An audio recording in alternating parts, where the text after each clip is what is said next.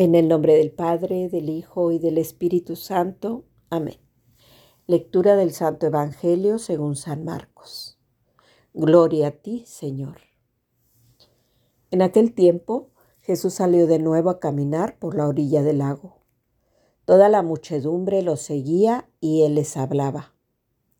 Al pasar vio a Leví, el hijo de Alfeo, sentado en el banco de los impuestos, y le dijo, sígueme. Él se levantó y lo siguió. Mientras Jesús estaba a la mesa en casa de Leví, muchos publicanos y pecadores se sentaron a la mesa junto con Jesús y sus discípulos, porque eran muchos los que lo seguían. Entonces unos escribas de la secta de los fariseos, viéndolo comer con los pecadores y publicanos, preguntaron a sus discípulos, ¿por qué su maestro come y bebe en compañía de publicanos y pecadores? Habiendo oído esto, Jesús les dijo, no son los sanos los que tienen necesidad del médico, sino los enfermos. Yo no he venido para llamar a los justos, sino a los pecadores. Palabra del Señor. Gloria a ti, Señor Jesús. Muchas gracias Jesús por tu amor y tu misericordia. Gracias porque tú jamás te cansas de salir a buscar a los que más te necesitan. Gracias Señor porque nos concede reconocer que también nosotros estamos necesitados de ti, porque sólo así podemos encontrar la salud y la paz que tanto anhela nuestro corazón. Amén.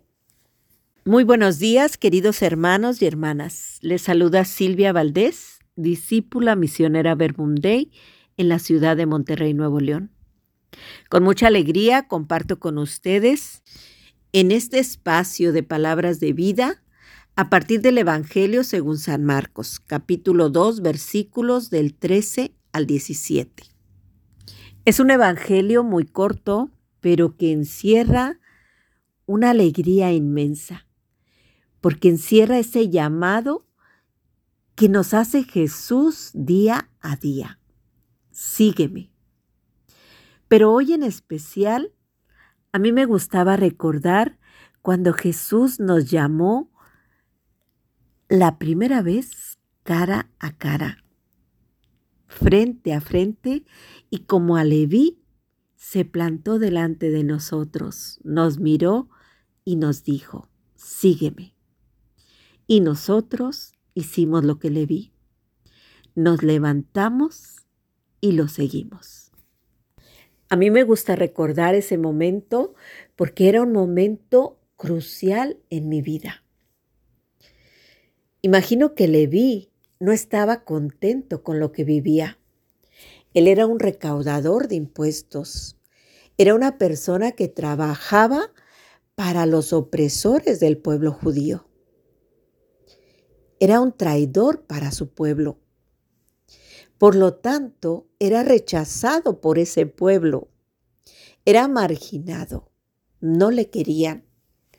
Y sin embargo Jesús se detiene, lo mira y lo invita a seguirlo.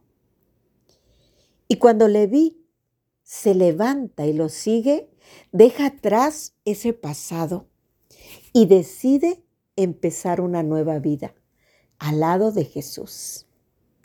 Jesús le hace olvidar su vida anterior y a partir de ahí construir a su lado una nueva vida.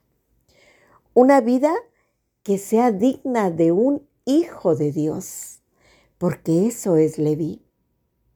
Y a partir de entonces, cada paso que Leví da lo hace conforme a las enseñanzas de Jesús.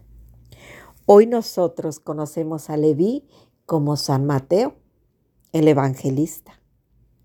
Vaya que dio un giro completo a su vida de recaudador de impuestos, de enemigo del pueblo, ahora a constructor del reino de Dios. Y esa es la alegría que me motiva a mí compartir hoy en este espacio. Porque yo también dejé atrás mi vida. Esa vida que no iba siguiendo a Jesús.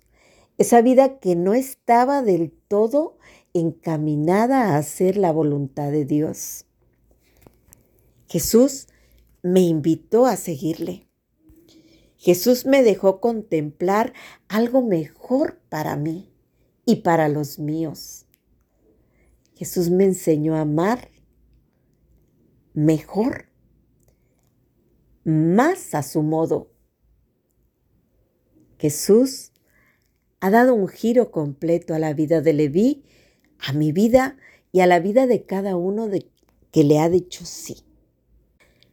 ¿Dejamos de ser pecadores? No. Mientras vivamos en esta tierra estamos expuestos a la tentación, a sucumbir ante lo que el mundo nos ofrece. Pero Jesús no se cansa, nunca se cansa de decirte sígueme. Para Jesús lo que importa es nuestra vida presente, pero también nuestra vida futura. Esa eternidad que Él nos ha prometido alcanzar si hacemos la voluntad del Padre. Es Jesús quien nos invita también a mirar al hermano con la misma mirada que Él tiene, a no juzgar, a no condenar, a mirar con ojos de misericordia, a perdonar, así como hemos sido perdonados nosotros. Es Jesús quien sigue tocando a nuestra puerta, quien nos sigue invitando a abrirle nuestro corazón para que Él entre y lo transforme y con ello nos dé una vida nueva, más feliz, más plena, mejor, con un propósito y con un sentido. Reconocernos pecadores, nos decía una misionera, es una gracia, es un regalo, porque cuando nos reconocemos así, nos reconocemos necesitados de Jesús. Y solo así nuestro corazón está dispuesto a abrirse a ser sanados por Él.